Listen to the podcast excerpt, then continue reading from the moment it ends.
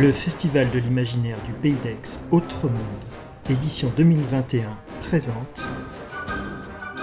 Amère Chimère. Un feuilleton podcast en 4 épisodes par Vincent Corlet et Georges Fauveau. Épisode 2 Rififi en réunion.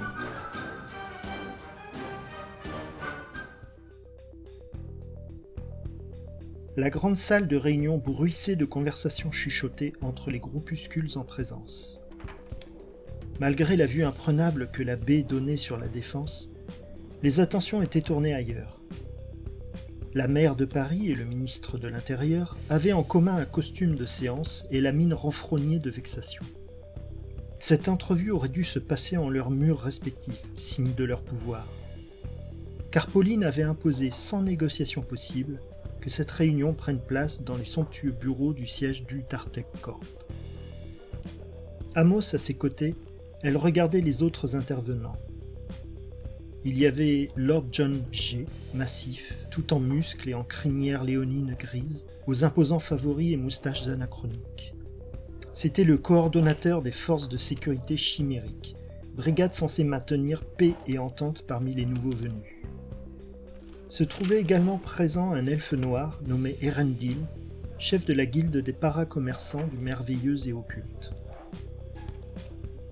Il y avait aussi un humain qui représentait une association de défense des droits humains contre les chimères, et un gnome ou un lutin, Pauline avait encore du mal à les différencier, porte-parole de la Fondation pour l'amitié humano-chimérique.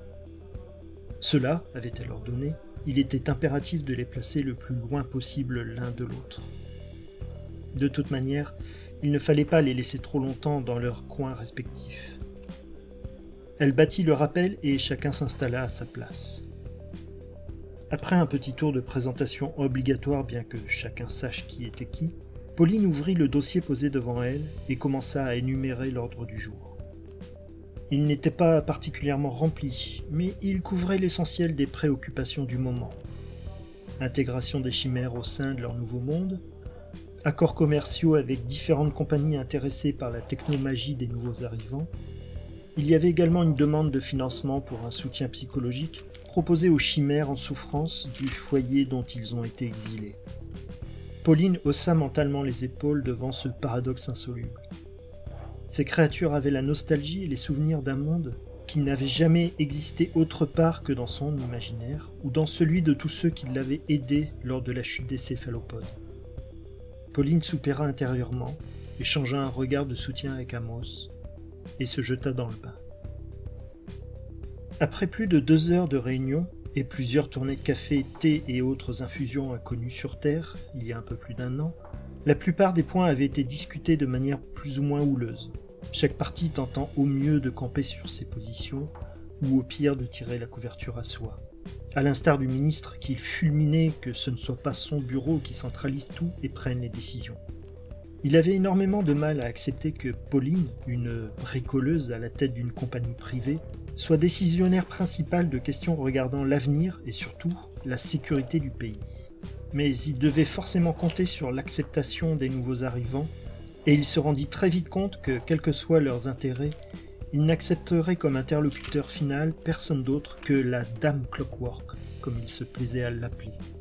Un intérêt teinté d'une drôle d'affection qui partageait Pauline, à la fois flattée et inquiète d'un tel dévouement.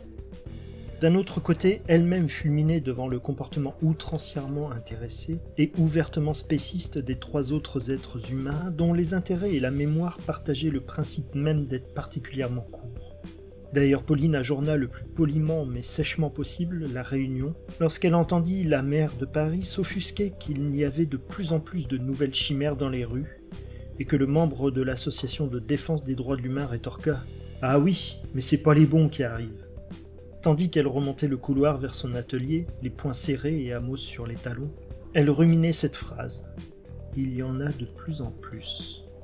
Impossible, grogna-t-elle. La tour a été détruite, le passage est scellé.